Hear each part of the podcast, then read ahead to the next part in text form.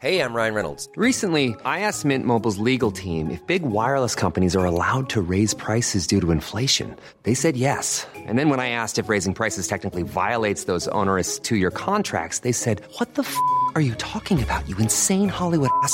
So to recap, we're cutting the price of Mint Unlimited from $30 a month to just $15 a month. Give it a try at mintmobile.com slash switch. $45 up front for three months plus taxes and fees. Promo rate for new customers for limited time. Unlimited more than 40 gigabytes per month. Slows. Full terms at mintmobile.com.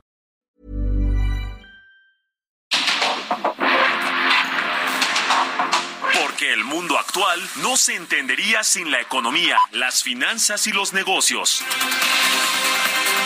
Acompaña a Mario Maldonado, el columnista de negocios más joven y objetivo del periodismo financiero en su programa. Bitácora de negocios.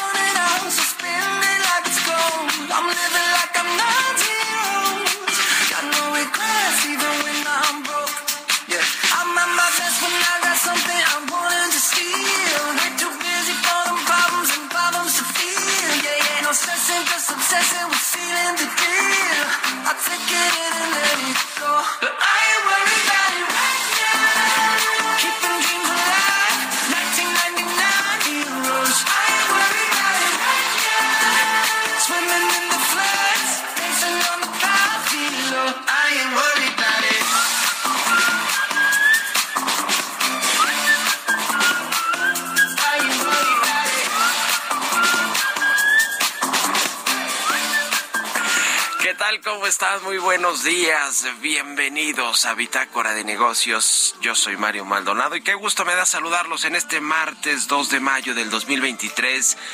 Estamos transmitiendo en vivo como todos los días tempranito aquí en la cabina del Heraldo Radio. Muchísimas gracias por despertar temprano con nosotros, por madrugar, aunque ya con este horario, yo que salgo de mi casa más temprano, pues ya está clarito, ¿no? Un poquito más clarito el día, no tan eh, de noche todavía o de madrugada. Así que bueno, este cambio de horario. Eh, gracias, gracias por acompañarnos. Eh, abrimos nosotros la barra de informativa del Heraldo Radio a las 6 de la mañana.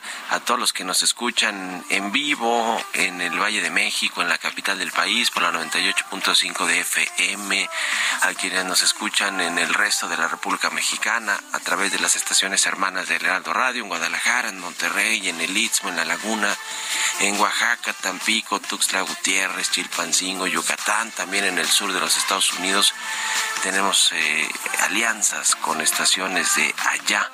O a quienes nos siguen en la radio por internet o escuchan el podcast a cualquier hora del día. A todos, a todas, muchísimas gracias. Y comenzamos este martes, como todos los días, un poquito de música antes de entrarle a la información.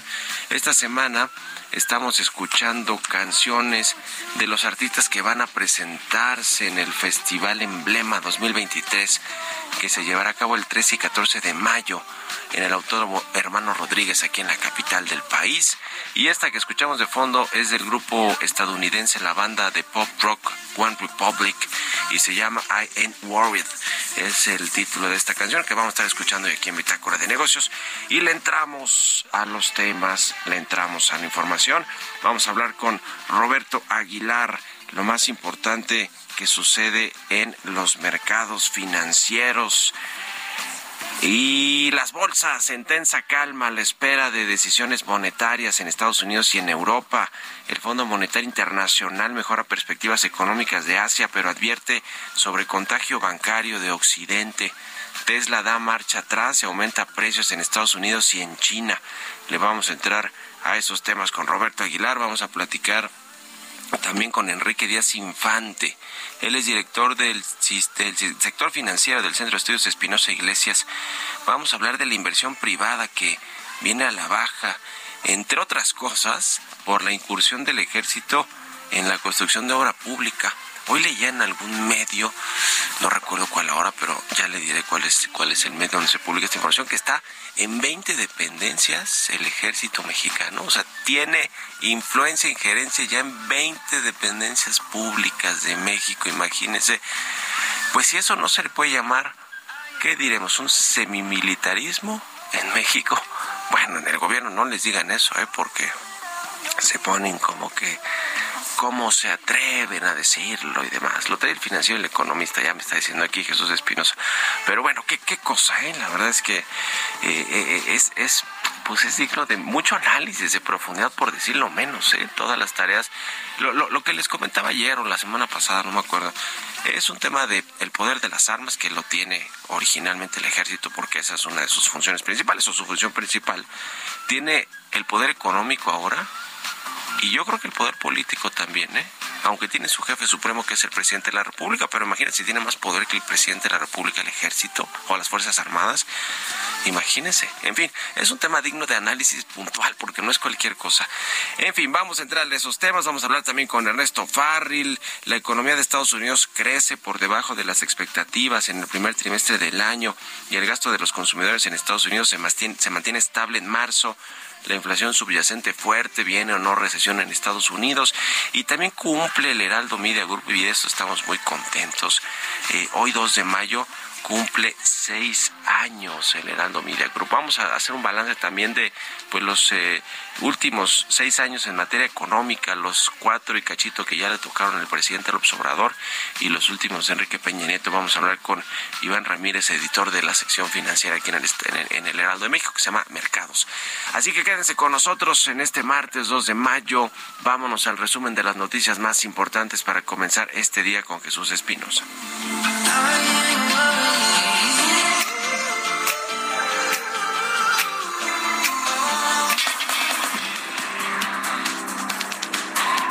Presidente Andrés Manuel López Obrador aseguró que el peso es la moneda que más se ha fortalecido en el mundo, que la inflación ha disminuido de manera importante y descartó que haya problemas financieros relacionados con el cambio de gobierno que se dará en 2024. Yo puedo decirle a los mexicanos con absoluta seguridad que no estamos nosotros avisorando ninguna crisis económica o financiera este año ni el otro. No descartamos que sí pueda haber una crisis económica financiera externa que pueda impactarnos, pero de acuerdo a nuestras proyecciones, esa crisis económica financiera podría darse a partir del 2025. El Ejecutivo Federal estimó que el periodo de elecciones presidenciales en Estados Unidos tendría un impacto negativo en la economía de ese país, aunque descartó efectos relacionados con ese evento para la economía mexicana. En su junta de gobierno, el Banco de México informó que en 2022 el Banjico registró pérdidas por 340.024 millones de pesos. Así, en los cuatro años de la presente administración federal, el Banco Central no ha logrado entregar al gobierno un remanente de operación. El coordinador del Partido Acción Nacional en el Senado de la República, Julen Rementería, advirtió que las leyes que se aprobaron en Fast Track serán impugnadas ante la Suprema Corte de Justicia de la Nación, mientras que el presidente de la mesa directiva de la Cámara de Diputados, Santiago Krill Miranda, calificó como un acto irresponsable que divide y destruye al país lo sucedido en el Senado de la República tras las reformas a las leyes que aprobó Morena en ausencia de la oposición.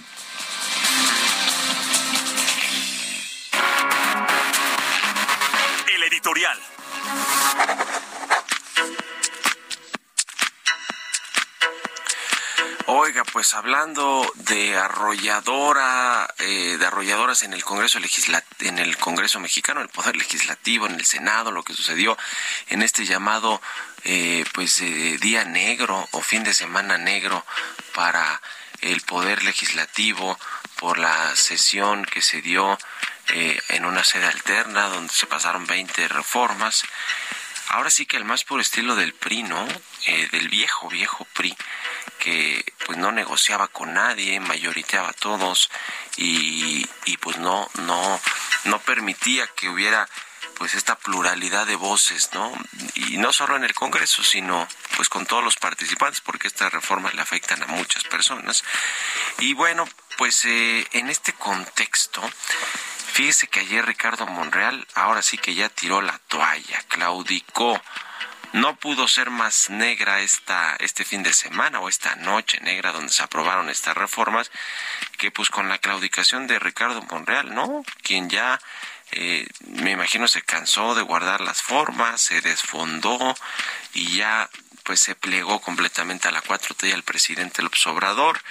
Le iba a salir carísimo a Monreal porque pues no es de los pocos políticos que que no tiene cola que le pisen. Entonces, pues imagínese investigaciones, amenazas, cerco a sus aliados, nada en el gobierno de la 4T pasada, las elecciones del 2024. No, no, pues le fue contraproducente en cierto sentido a Ricardo Morales tirar la liga, eh, la liga de los moderados, ¿no? De cara a lo que fue esta votación también eh, él propuso un candidato de unidad para que se integre al pleno de Lina y pueda funcionar este organismo y bueno, en la votación los morenistas le voltearon bandera, es decir, le restregaron en la cara a Monreal que no, pues que no caben en la 4T moderados, ¿no? Tienen que ser radicales. Sin embargo, es una señal inequívoca de debilitamiento ¿eh? de Ricardo Monreal, el todavía coordinador de los senadores de Morena, y es un mensaje, me parece, para todos los de Morena, ¿eh? es decir, eh, quien quiera jugar al valiente, pues ya saben lo que le toca. Y después tiene que plegarse al gobierno, como ya lo hizo Ricardo Monreal.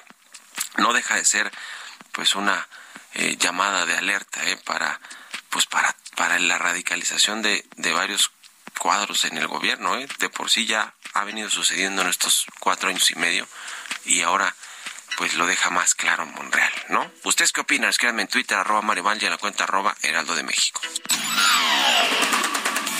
Mario Maldonado en Bitácora de Negocios.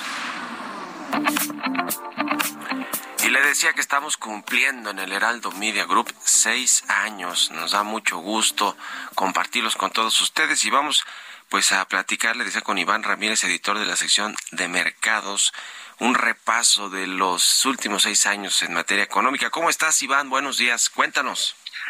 Hola, ¿qué tal, Mario? Buenos días. Pues te saludo a ti y al auditorio. Y pues como bien mencionabas, en el Heraldo de México estamos festejando nuestro sexto aniversario.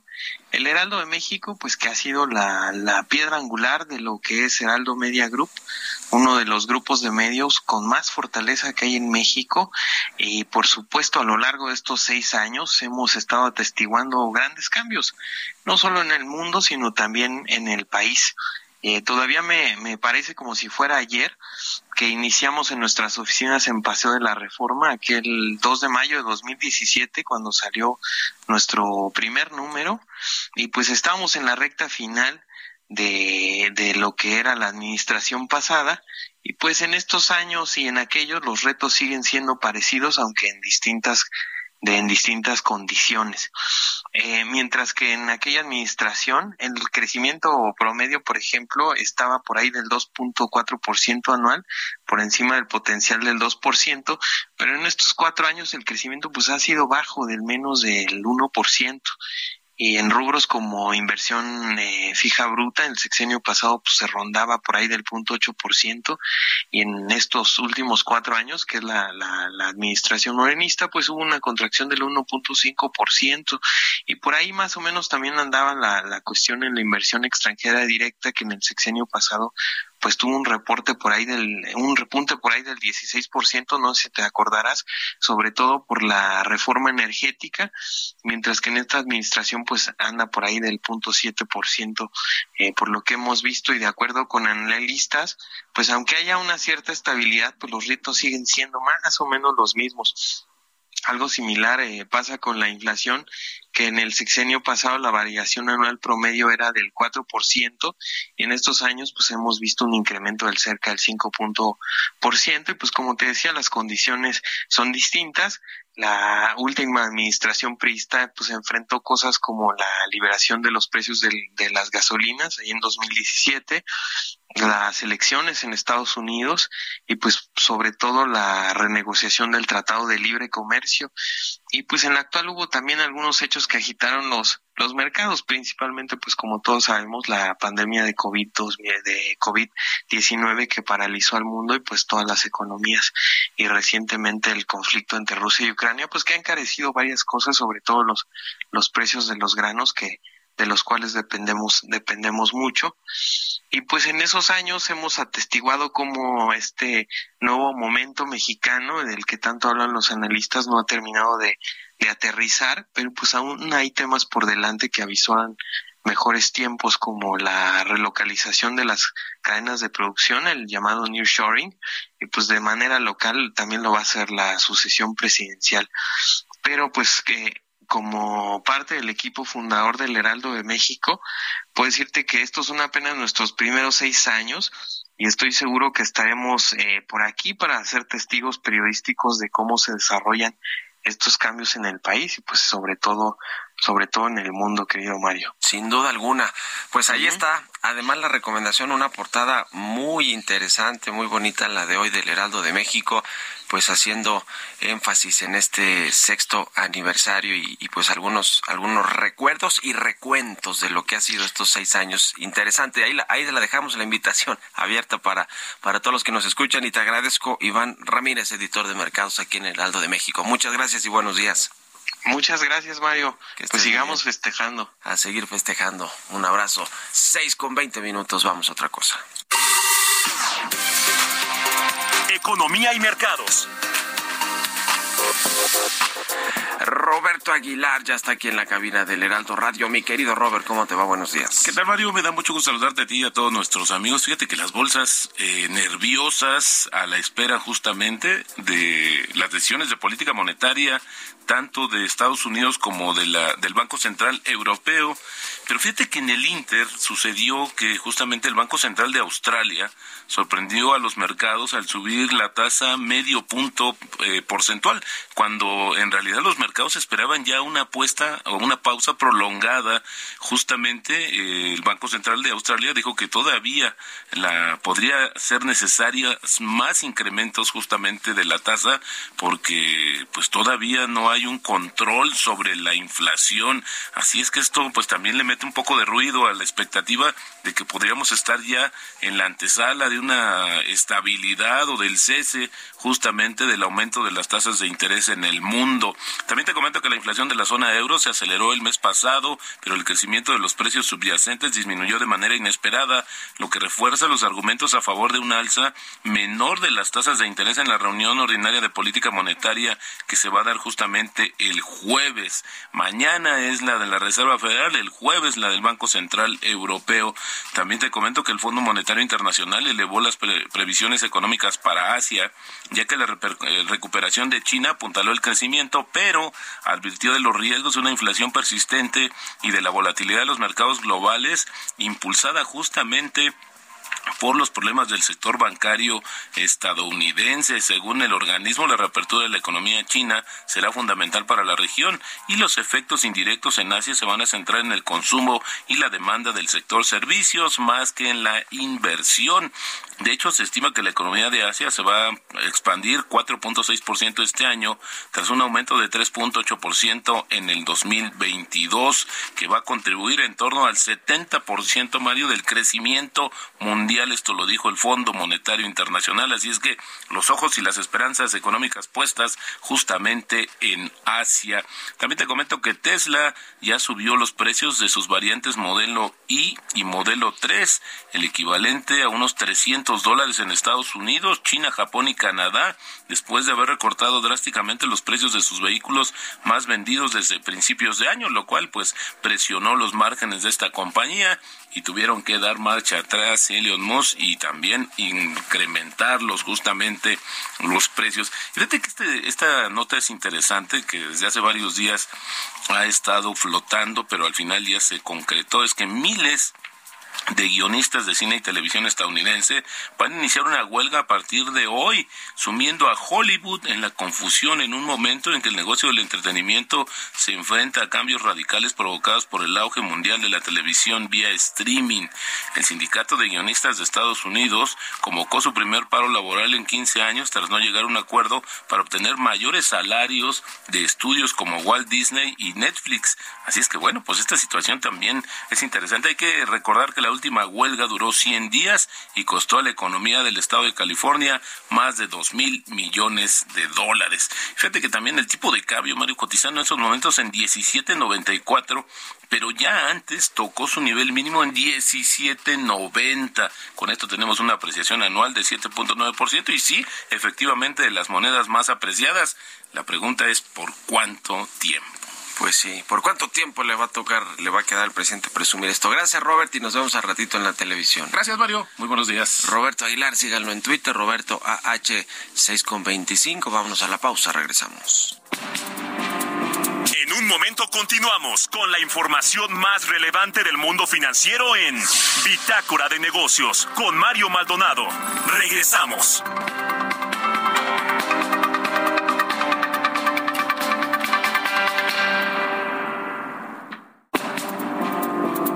De vuelta en Bitácora de Negocios con Mario Maldonado.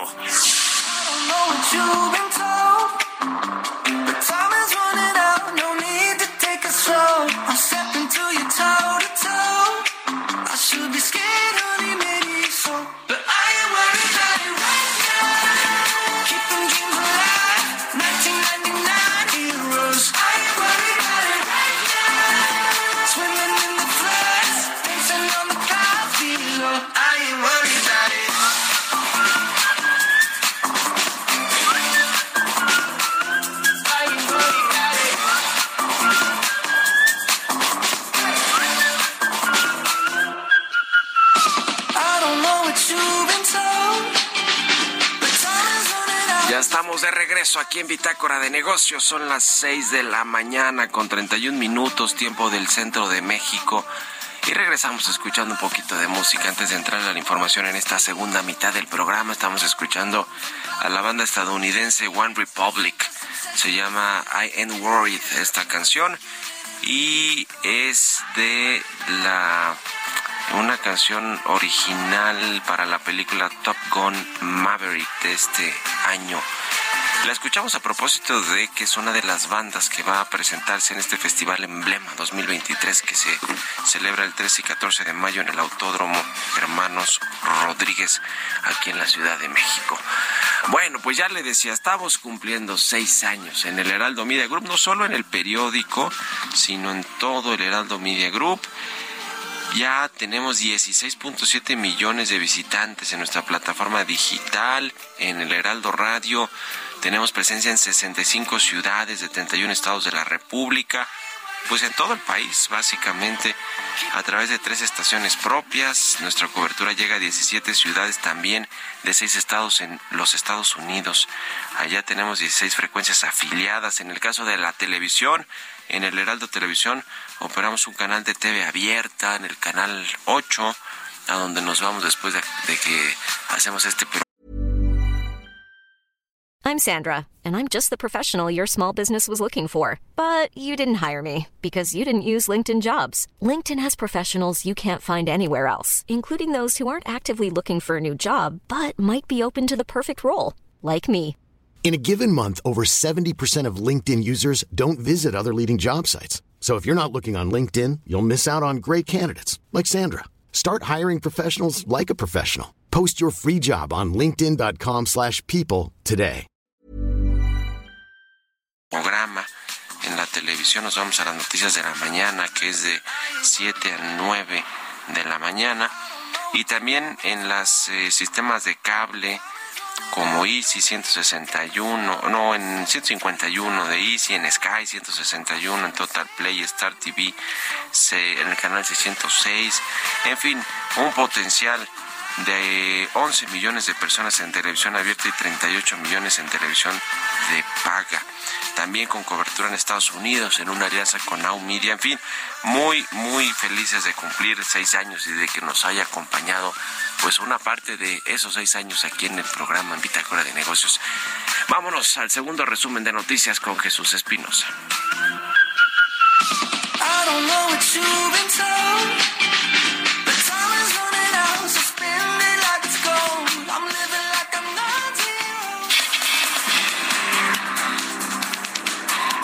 Secretaria de Bienestar, Ariadna Montiel, informó que la dependencia a su cargo inició la dispersión de pagos de pensiones y programas a 13.3 millones de derechohabientes y que para mejor atención el depósito bancario se realizará de acuerdo con la letra del primer apellido del 3 al 17 de mayo.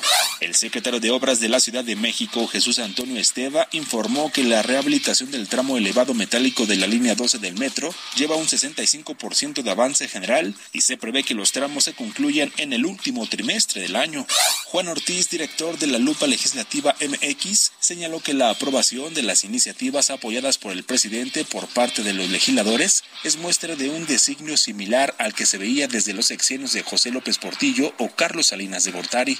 La Secretaría de Agricultura y Desarrollo Rural informó que en el primer trimestre de este 2023, las exportaciones agropecuarias y pesqueras del país sumaron 6.295.6 millones de dólares, lo que significó un alza de 8.1% en comparación con el mismo periodo previo. Entrevista.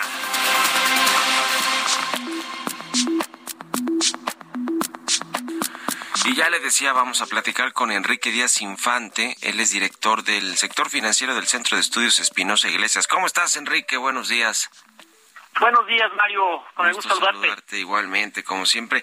Pues queremos platicar contigo sobre el tema de la inversión privada en México, que es la inversión productiva, la que genera la mayoría de los empleos en el país eh, y por lo tanto, pues la que detona más actividad económica. No ha estado en buenos niveles en, en este sexenio y quizá en buena medida pues además del tema de la confianza, de los mensajes eh, que de pronto se envían desde el Palacio Nacional, desde la Presidencia de la República, eh, y, bueno, pues muchas reformas también, ¿no? Muchas iniciativas de, cambios de ley que han pasado por el Congreso, entre otras cosas como la pues eh, el, el, la fuerza que le han dado al ejército mexicano en tareas eh, económicas, por ejemplo, en, obra pública, en proyectos de infraestructura, pues todo esto no se, no parece ser como muy bueno para que haya mucho más inversión privada en México, ¿no? Ustedes han hecho ahí varios análisis en el Centro de Estudios Espinosa Iglesias. Cuéntanos, por favor, cómo están viendo este tema.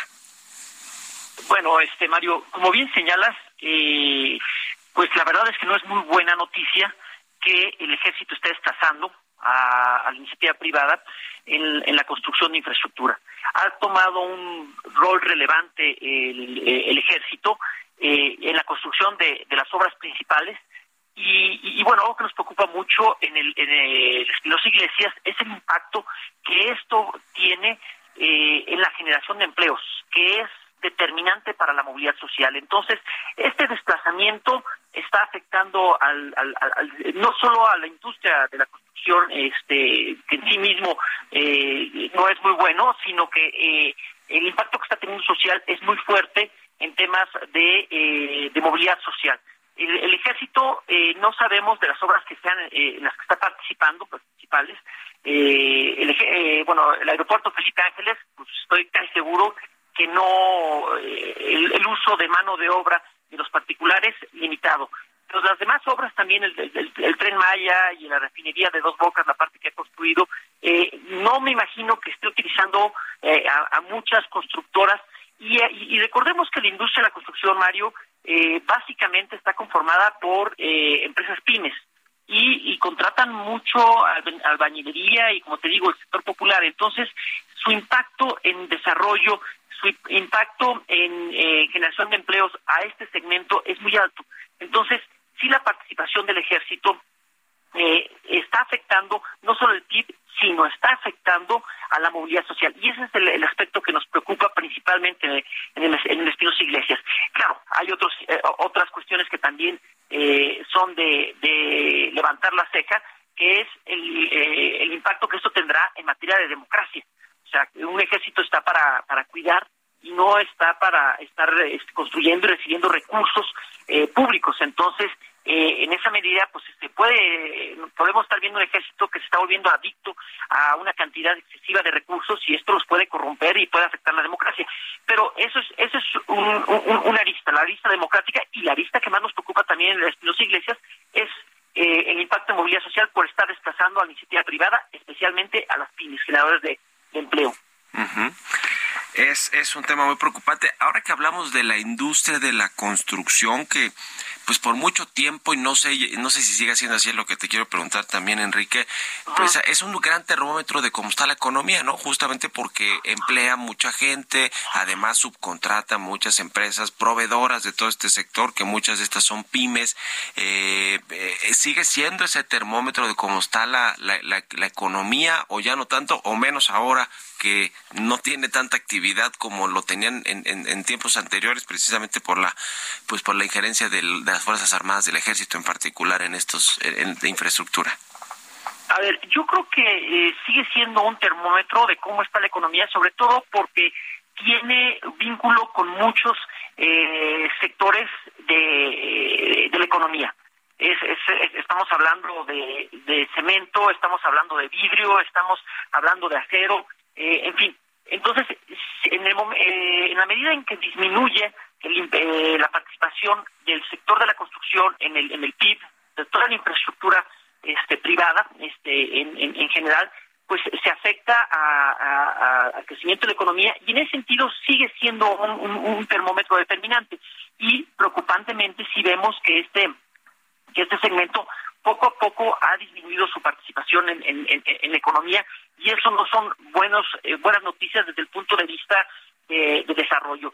Eh, lo que sería deseable es que estuviera participando, eh, ya no digo el este, eh, en, general el, lo que este el gasto público en infraestructura debería estar en niveles según la OCDE de aproximadamente arriba del 4.5 puntos porcentuales del PIB eh, hasta 8, dependiendo de la situación del país. Y ahorita estamos gastando 3.1 puntos porcentuales del PIB. Pero además, Mario, los estamos gastando mal.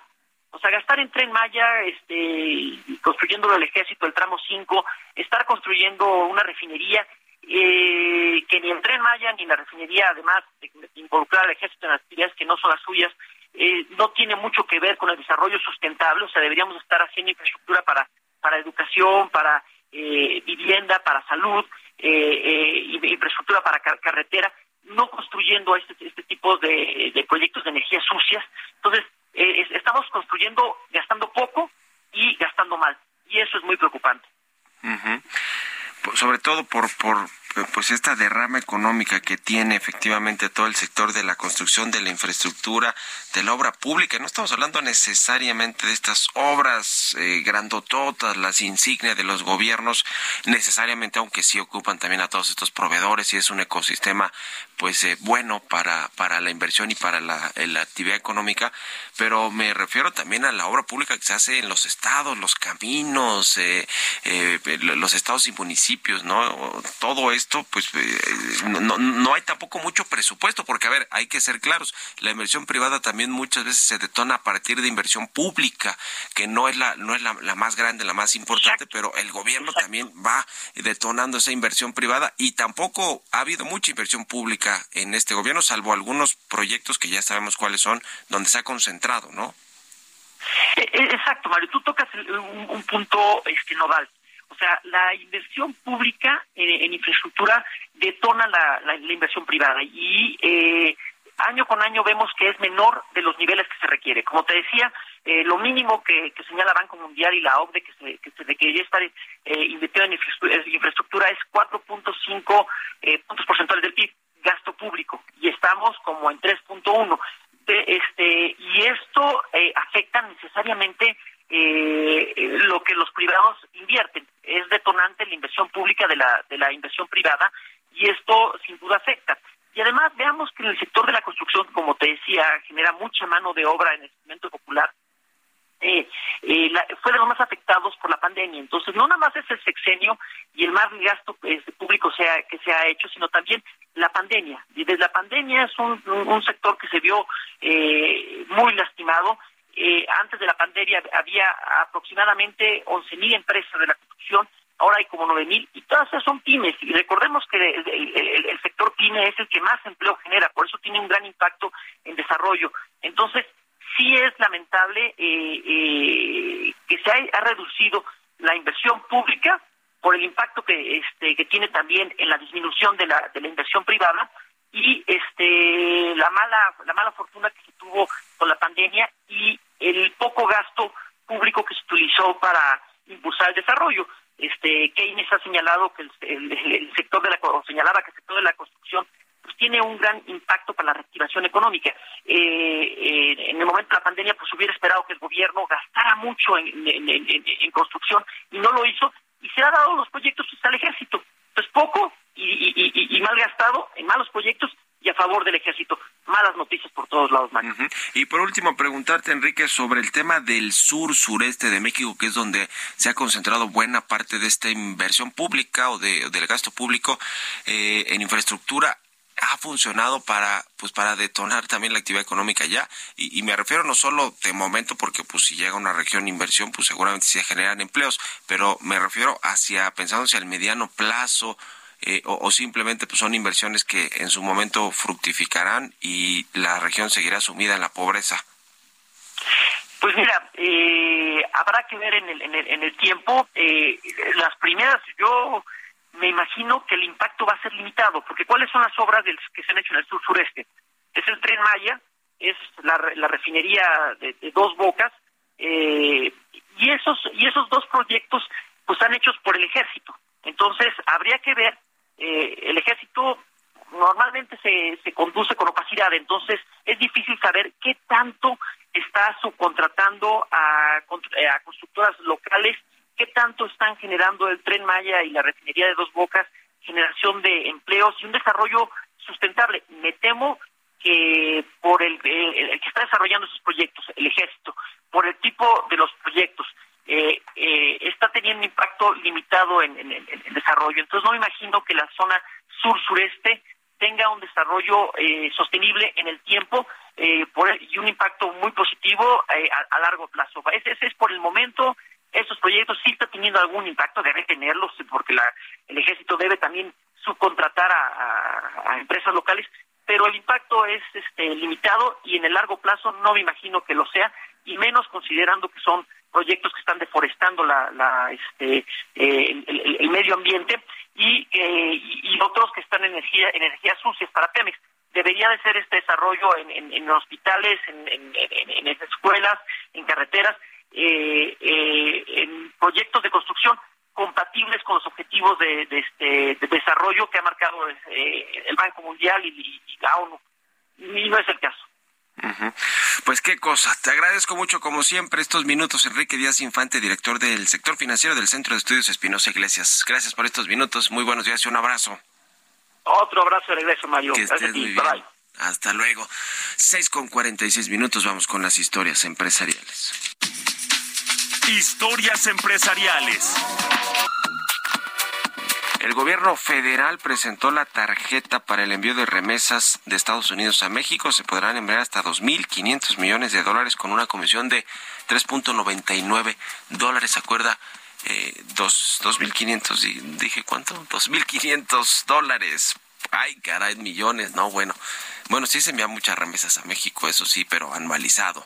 Eh, montos de hasta 2.500 dólares tendrán solo una comisión de 3.99 dólares. Es este tema, ya ve que cancelaron este eh, el, Banco del Bienestar que traía muchos temas aquí le platicamos de posible incluso lavado de dinero y demás y quisieron sacarlo de, de las remesas de este negocio y mejor dejaron a a CFE Telecom, me parece que es el que ahora se encarga de recibir remesas, pero bueno, se anunció también un programa para que cueste menos, el, el gobierno le entra a todo, a todo lo que signifique quitarle negocio a los, a los privados, y, y, en algunos casos no está tan mal, que yo creo que en este la remesa no está del todo mal. Vamos a escuchar esta pieza de mi compañera Giovanna Torres. María del Rocío Mejía, directora general de la Financiera para el Bienestar, aseguró que los mexicanos en otros países podrán enviar sus dólares a sus familias a través de un mecanismo más sencillo. Destacó que hay dos opciones para que estos recursos sean mandados desde otras regiones del mundo. La primera de ellas será a través del mecanismo tradicional en ventanillas de los establecimientos que permiten este tipo de procesos desde Estados Unidos. Las comisiones son establecidas por las leyes norteamericanas, pero implica que los emisores deban salir de sus hogares. El segundo método es a través de una aplicación, la cual contará con las siguientes características. Un procedimiento digital desde un teléfono celular, envíos de hasta 2.500 dólares y comisiones de 3.99 dólares. La funcionaria destacó que se tendrá una amplia cobertura, no habrá comisiones para los receptores, funcionará de manera más rápida, con transparencia y una mayor seguridad y confiabilidad. Mejía explicó que estos recursos se podrán llevar a cabo a través de la tarjeta financiera de bienestar, lo cual permitirá que la gente tenga un mayor beneficio económico para sus familiares. No pagarán comisiones al recibir el dinero, el tiempo de espera se reducirá a 30 segundos y estos dólares podrán ser ahorrados en CETES. Con información de Guillermo Domínguez para Bitácora de Negocios, Giovanna Torres.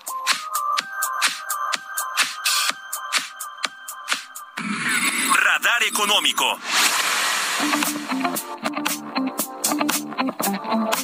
Y bien, como todos los martes, está con nosotros Ernesto Farel, ahora un poquito más tarde, porque siempre lo tenemos más tempranito. ¿Cómo estás, Ernesto? Muy buenos días. ¿Qué tal? Muy buenos días, Mario. Buenos días a todos. Pues, ¿qué te pareció el dato de el crecimiento económico de Estados Unidos en el primer trimestre, que fue pues muy similar a México, ¿no? Digo, cada uno con sus contextos con, eh, diferentes y además toda una economía muy distinta. Pero, eh, ¿qué te parece esto de cara a lo que anticipan los analistas sobre la posible recesión en Estados Unidos y la Reserva Federal, la decisión que viene también de tasas de interés de su política monetaria, que es mañana? Así es, Mario. Esta semana, mañana y pasado, será la decisión de la, del Comité Federal de Mercado Abierto de la Reserva Federal. En ese contexto vale la pena analizar los últimos indicadores que han salido de la economía de Estados Unidos. Primero salió este dato del PIB, es un dato preliminar al primer trimestre de este año y está mostrando un crecimiento anualizado del 1.1%. En el cuarto trimestre, la economía americana estaba creciendo al 2.6%, entonces hay un crecimiento de menos de la mitad de un trimestre a otro, ¿no? Pero dentro de este PIB hay eh, señales encontradas, ¿no? Por ejemplo, el consumo, o sea, el mercado interno sigue fuerte, está creciendo al 3.7. Pero, por ejemplo, la inversión, que es el principal motor de la economía, cayó 12.5%. Luego, el sector externo, en, en el comercio internacional, tenemos un crecimiento de las exportaciones del 4.8%, mientras que las importaciones están creciendo al 2.9%. O sea, le está yendo bien el comercio internacional a la economía norteamericana. Y luego hay otro dato de una caída de los inventarios que hace que todo el PIB en sí crezca poco. Y esta reducción de los inventarios tiene que ver con las expectativas. Las empresas están previendo que viene una recesión y entonces pues están tratando de deshacerse de sus existencias lo, más que se pueda, ¿no? Y entonces eh, pues eh, ahí se ve esa reducción de inventarios que está haciendo crecer poco al PIB. Un segundo eh, indicador es el del gasto del consumidor. Eh, esto para el mes de marzo crece 0% mensual, después de haber caído 0.2% en febrero. Entonces ahí estamos viendo que aunque es menos malo que el dato de febrero, 0% de crecimiento sobre febrero que cayó 0.2, pues prácticamente está diciendo que no está tan bien el gasto de consumo personal. Dentro de este indicador también se da a conocer el de la inflación subyacente, el, indicador más importante que sigue la Reserva Federal, que se llama el PCE, es el índice de inflación, pero del gasto del consumidor subyacente. Este creció eh, a, tasa anual al 4.6% en marzo, cuando en febrero estaba el 4.7. Bueno, este 4.6 todavía está muy arriba de la meta del 2% y esto va a influir mucho en la decisión que tome la Reserva Federal. último indicador, el de confianza del consumidor del Conference Board, que la semana pasada, en otro indicador que ellos producen también, que es el índice indicador líder, concluyeron que la recesión eh, pues iba a iniciar a mediados de este año. Bueno, pues con este indicador de confianza del consumidor están confirmando su expectativa. La percepción sobre la situación actual incrementa poco y el de las expectativas hacia corto plazo cae 5.9%. Esa caída en las expectativas es lo que está confirmando que es probable que se inicie una recesión. Con todo esto, lo que vemos es la Reserva Federal probablemente, al final de cuentas, incremente en un cuarto de punto su tasa de referencia y lo lleve al 5.25 y que su comunicado todavía eh, deje la puerta abierta para incrementos adicionales en la tasa, pero también pudiera indicar ese comunicado que si las cosas mejoran, pudiera hacer una pausa en los incrementos de tasas de interés. Sabemos una posibilidad alta de que el comunicado sea ambivalente. Y eso es lo que estamos viendo para esta decisión de la Reserva Federal para esta semana. Ya, pues ya veremos cómo le va a, Estados Unidos con esta decisión de la Reserva Federal y sobre todo también cómo viene pues el tono de, del comunicado de, de los integrantes de la Fed y lo estaremos platicando. Gracias como siempre Ernesto, un abrazo y muy buenos días. Igualmente, Mario, que estén muy bien todos. Con esto nos despedimos. Gracias a todos ustedes por habernos acompañado este, este martes, ah, con sabor al lunes, ¿no? Para algunos. Martes, martes 2 de mayo. Se quedan con Sergio y Lupita en estas frecuencias del Heraldo Radio. Nosotros vamos a la televisión, al canal 8 de la televisión abierta, las noticias de la mañana. Y nos escuchamos aquí mañana tempranito a las 6. Muy buenos días.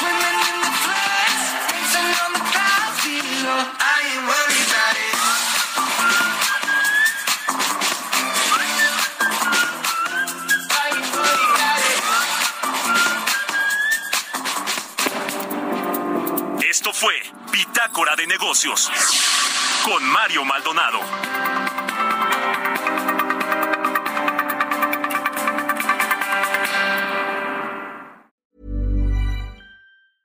Even when we're on a budget, we still deserve nice things. Quince is a place to scoop up stunning high-end goods for 50 to 80% less than similar brands.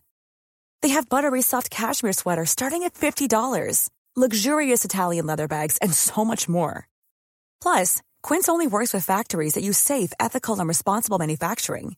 Get the high-end goods you'll love without the high price tag with Quince. Go to quince.com/style for free shipping and 365-day returns.